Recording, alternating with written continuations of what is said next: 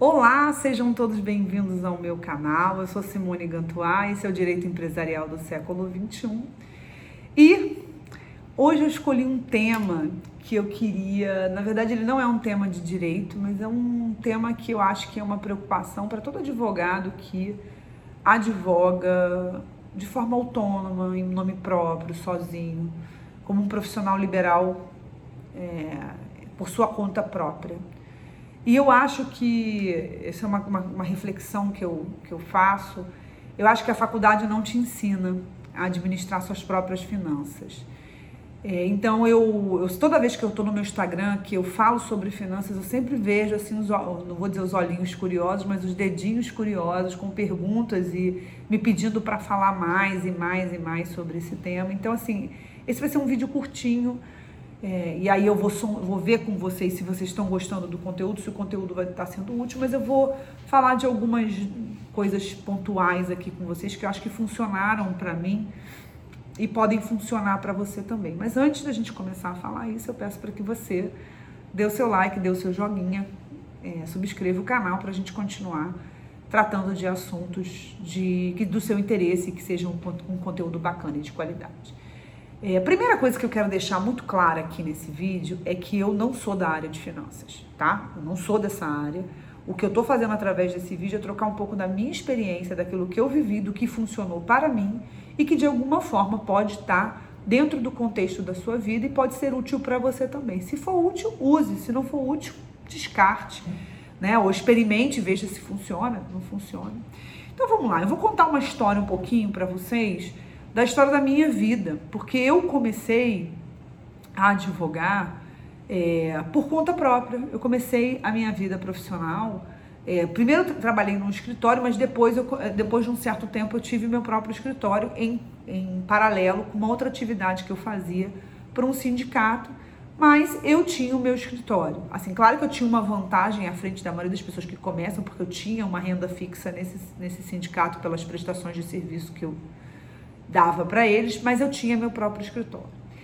Quando eu resolvi ter o escritório, é, a primeira providência que eu fiz, e eu fiz isso desde o princípio, foi separar a contabilidade do que era a atividade profissional do que era a atividade pessoal. O que, que eu estou falando? Ah, é você ter duas contas bancárias? O mundo ideal é que você tenha duas contas bancárias, que eu acho que isso fica muito mais. De preferência, duas contas bancárias no mesmo banco, porque aí você não paga transferência de uma conta para outra. Mas o, o interessante é que, é que você tenha duas contas. É, se você não puder ter duas contas bancárias, você tenha uma poupança que você nomeie ela como sendo a poupança do escritório, a poupança da sua conta pessoal, enfim, você que vai decidir. Eu prefiro, dependendo do, do, do, volume maior, um fica utilizando a conta principal e o outro só vai jogando dinheiro para fazer os pagamentos. Então, eu separei as contas. Quando você separa as contas, você consegue ter a primeira percepção de quanto que o teu trabalho no escritório te custa. E quando eu digo escritório, hoje a gente pode fazer o home office, mas de quanto a sua operação de advogado te custa. E isso vai influenciar não só em você saber se a sua atividade está dando resultado ou não está dando resultado, como ela também vai te ajudar a precificar o teu trabalho. Porque não adianta você colocar o teu preço lá embaixo, que está começando para você conseguir cliente, se isso não faz com que você consiga se manter. Então você precisa co cobrar um preço que seja condizente. Óbvio, se está começando, você tem uma expertise menor de uma pessoa que já tem há muito tempo, então certamente seu preço não vai ser o mesmo de uma pessoa com 30 anos de carreira, mas você vai ter que botar, você tem que botar um preço que seja um preço justo e um preço que seja suficiente para você viver né, para você pagar os custos do seu escritório e tirar alguma rentabilidade. Se isso não acontece, você não vai ter. Então você consegue a partir disso saber quanto custa a minha vida pessoal e quanto custa a minha vida profissional. Então você vai fazer também planilhas de custos diferentes. Você faz uma planilha com o valor da sua vida pessoal e o valor, os valores correspondentes à sua vida profissional. Exemplos. Eu vou botar na minha planilha pessoal a mensalidade da escola do meu filho, o condomínio da minha casa, o IPVA do meu carro, vou colocar é, o IPTU da minha casa, eu vou colocar as tarifas bancárias da minha conta, vou colocar o dentista que eu vou, o plano de saúde. Agora, o que, que eu vou colocar no custo da, da, da atividade profissional? O aluguel da minha sala, se eu tiver, o condomínio do, da minha sala comercial, se tiver, vou colocar os custos que eu tenho de luz, de internet, tudo ligado ao escritório. Eu sei que a tendência é essa parte aqui dar uma emagrecida, mas ela precisa ser separada porque senão você perde completamente o controle das suas finanças. Então façam a planilha da sua vida pessoal, façam a planilha da sua vida profissional. Segundo passo que eu acho muito importante em relação à pessoa que advoga sozinha e que não tem uma única fonte de renda nem segurança sobre as fontes de renda é a partir da aferição dessa conta você fazer e, e, transformar como primeira meta sua, além de sobreviver, né? Porque no início a gente às vezes precisa sobreviver, mas a segunda meta é você criar reserva de emergência. E quando a gente fala em meta em reserva de emergência, e aí é um outro desafio para o advogado. São duas reservas de emergência. Uma reserva de emergência da sua vida pessoal e uma reserva de emergência da sua vida profissional. É, o que, que eu vejo assim muito é, das pessoas fazendo no dia a dia quando tem um escritório e advogam por conta própria?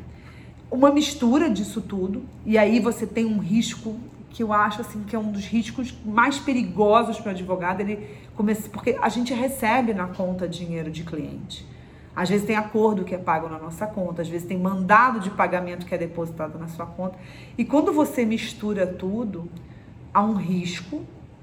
Não estou dizendo que é, que é dolo, não, que é mal, que é, que é, que é apropriação, mas você corre o risco de você pegar esse dinheiro e usar. Porque dinheiro é coisa fungível. E você pegar e responder a um processo lá na, na, na OAB, porque você teve uma dificuldade financeira e quando você viu, você meteu a mão no, teu cliente, no, no dinheiro do teu cliente, porque às vezes o advogado pensa assim, não, mas eu vou pagar ele mês que vem. Só que às vezes no mês que vem dá uma outra merda. E aí ferrou tua vida. Então por isso você tem que ter uma reserva de emergência, porque se isso acontecer, você mexe na sua reserva de emergência e não no dinheiro do teu cliente. O que, que eu reputo? Uma reserva de emergência segura, tá? Eu sou uma pessoa assim super controlada com grana, eu sou uma pessoa assim muito responsável com grana, isso é meu.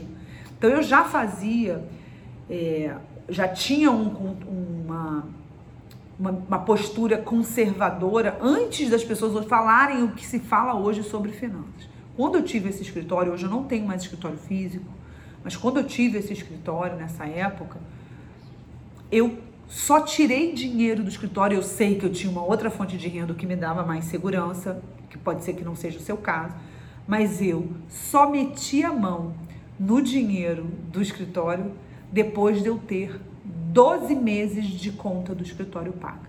Então eu tinha uma reserva de 12 meses de contas do escritório paga.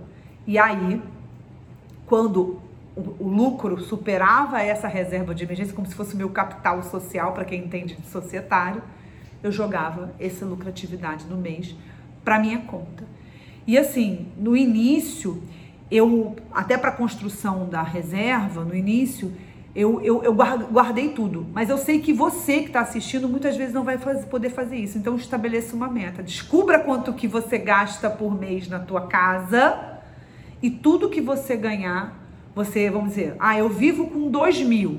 Ah, o escritório deu 3,500. O que que eu faço? Jogo 2 mil e os 1.500 eu deixo para reserva. Não mexo mais. E aí, mês seguinte, ganhei, do, ganhei 2 mil. Ah, só ganhei 2 mil, não vou poder aumentar a reserva. Joga 2 mil para sua conta pessoal e vive. E viva com esse dinheiro. Porque uma das coisas importantes para o controle financeiro de uma pessoa é a pessoa ser uma pessoa capaz de cumprir as metas que ela estabelece do ponto de vista financeiro. É preciso disciplina para ter organização financeira.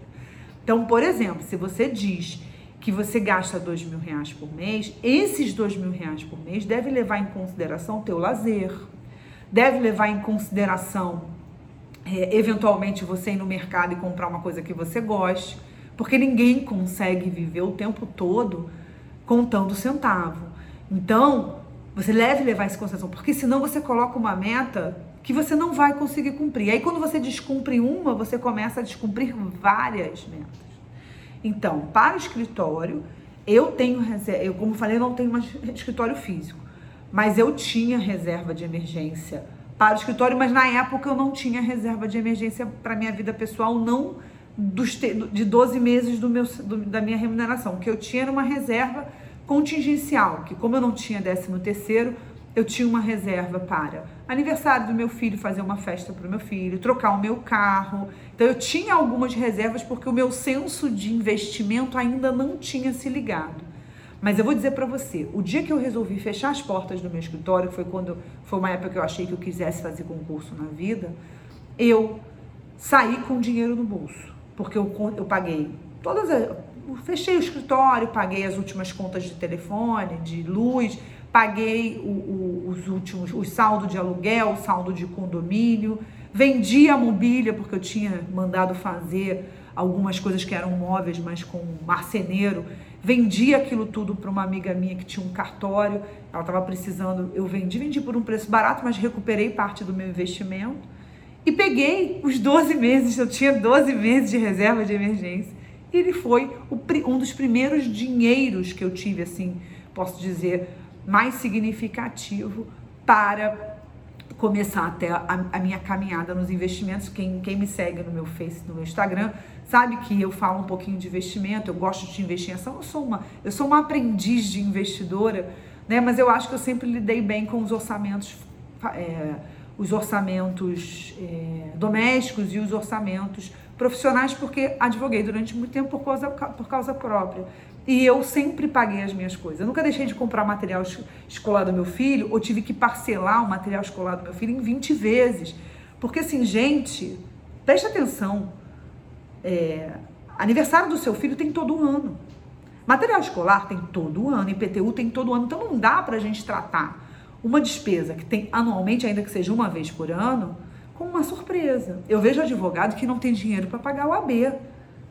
Isso é uma coisa que você se planeja, você, ter, você deve ter um orçamento.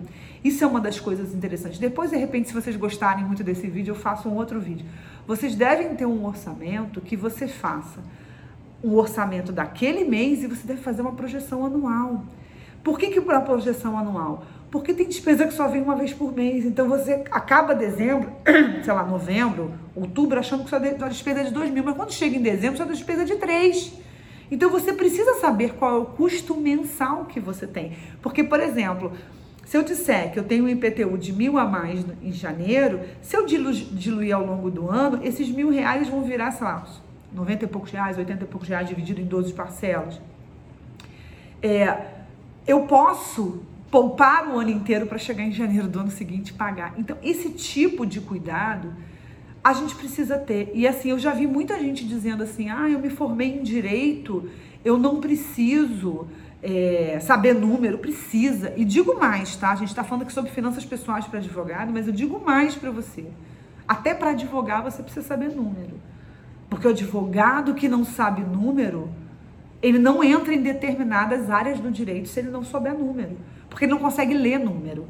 E tem coisas na advocacia que você precisa saber ler números. Então, repetindo o que eu estou falando, separe as contas, separe as duas contas e crie reservas de emergência. Se você, agora, claro, dê, dê, dê passos reais na sua. Você não vai de uma pessoa louca com dinheiro virar de uma hora para outra o cara que tem 12 meses de reserva de emergência para sua vida pessoal e 12 meses de reserva de emergência para sua vida profissional.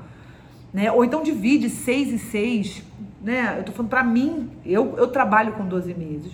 Mas você trabalha com, com 6, não tem problema. Eu acho que ter uma gordura para você queimar em momentos de dificuldade é fundamental. Fundamental. E aí, eu quero depois trabalhar com vocês em outros vídeos, se vocês gostarem desse tema que eu tô falando com vocês, a gente trabalhar também a questão de você fazer esses orçamentos, como é que você faz esses orçamentos? Que tipo de categoria de orçamento você vai criar dentro da sua planilha? Você sabe planilhar uma, uma, uma, um Excel? Eu não sou super expert, mas eu consigo lidar bem com, com, com Excel. Talvez isso seja um desafio, uma aprendizagem que você precise desenvolver como advogado. E eu também depois vou começar a conversar, se vocês gostarem, que é um assunto que eu gosto pra caramba, como eu disse, eu sou uma aprendiz de investidora, falar um pouco de vocês também, como, como é importante para o advogado criar rendas passivas. Mas isso a gente fala num outro vídeo, mas esse primeiro vídeo falando sobre finanças pessoais para advogados, eu queria deixar claro para você que é advogado autônomo, que trabalha em nome próprio, né, sozinho, cavaleiro, sozinho nessa jornada, que você aprenda, primeiro, a separar as suas contas e depois, no segundo momento, criar as suas reservas de emergência. Dê o seu like, dê o seu joinha, porque se vocês gostarem desse vídeo, eu vou preparar um segundo vídeo falando sobre os orçamentos. Como é que você faz os orçamentos para que você construa com eficiência as suas despesas, as suas receitas e você possa, com o tempo, se dirigir a essa construção desses fundos, de, dessas reservas de emergência, porque eu que sou advogada da área empresarial, as empresas fazem isso, as empresas têm reservas de contingência. As sociedades anônimas têm reservas legais, inclusive. Por quê? Para não ser pega de surpresa. Então, se a gente corre o risco com todo o nosso patrimônio, pelas obrigações profissionais que a gente tem, a gente tem que proteger nosso patrimônio. A gente só consegue proteger o nosso patrimônio sendo responsável. E a responsabilidade vem dessa previdência que você faz a seu próprio favor. Então, até a próxima e dá, comente aqui para a gente saber se vocês gostaram desse conteúdo, porque aí eu produzo coisas mais sobre finanças para advogados que advogam, principalmente advogados que advogam por conta própria, porque acho que é esses, são esses que precisam mais da minha ajuda. Até a próxima, tchau!